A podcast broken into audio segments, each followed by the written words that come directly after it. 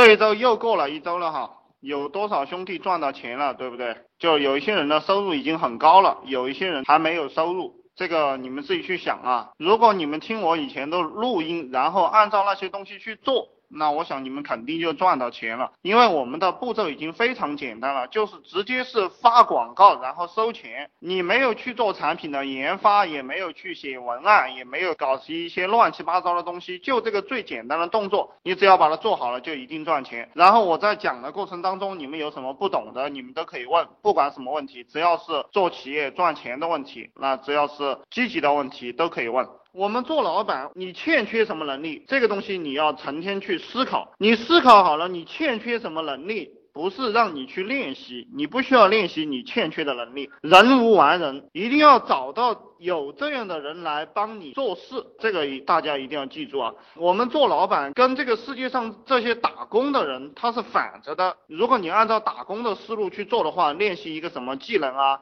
或者弥补短处啊，这些都是错误的东西。在一个企业里，老板强了，员工就弱，你们要记住这一点。你弱了，员工就强，这个是工作技能上的一些东西哈。当然，老板的心是最强大的，这个东西你们要记住。老板只做自己最擅长的事情，这个要记住，并且不断的打造自己的长处。那比如说这个，我喜欢讲马云。马云因为不懂互联网技术，所以等其他的技术人员把这个网站做好过后，马云就去测试。他作为一个互联网技术的小白，正好是站在小白用户的角度去测试网站。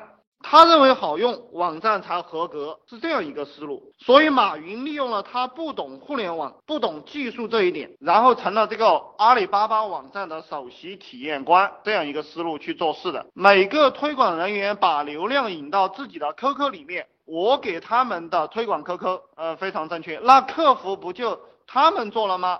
客服你可以做呀，比如说。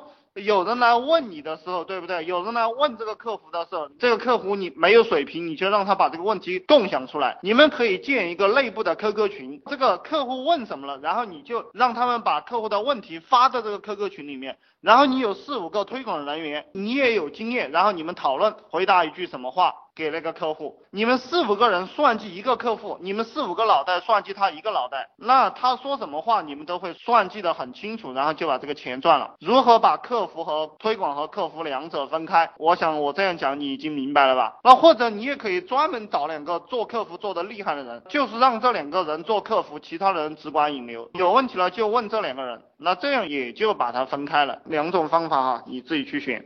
你要挣钱。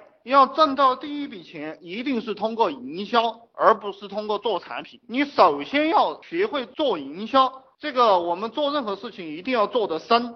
就你找到一个点，或者你卖一个产品，你有一个深的点做了过后，你会延伸出来其他深的点，然后就会把这些各个深的点、赚钱的点、盈利的点，把它连成一片。那这样就形成了竞争优势链。我以前给别人讲过的，把战术打成战略，才能立于不败之地。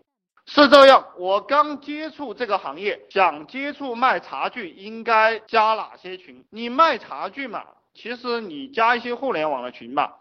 当然，你可以去找一些在互联网上卖茶具的同行。你看，我们卖茶具，一般的人走这个淘宝模式，我觉得这个模式已经过时了。就我们是玩的 QQ 群这样的一些模式。当然，你这个具体的产品，你也可以去京东啊，这个淘宝上看一看同行，去试验一下。然后就是你加一些互联网推广的群，学一下自媒体这样一个方向去做。嗯，然后我看下面这个兄弟，可以这样吗？几名推广人员只固定推一个 QQ，不要让几名推广人员固定推一个 QQ，因为谁推广了多少，谁有多少流量，你根本统计不出来，这就成了一个吃大锅饭的现象。吃大锅饭的话，就有人偷懒，有人努力，偷懒的人也能获得利润的话，那个努力的人他就不愿意努力了，最后你们这个团队就会被饿死。然后我利用验证码对客户进行分组，如果你推广了很多的话，这个验证码实际上很。难区分出来的，会搞得很乱的。包产到户虽然说有一些损耗，比如说你你像我们买 QQ，呃七位数的都是六七百块钱一个，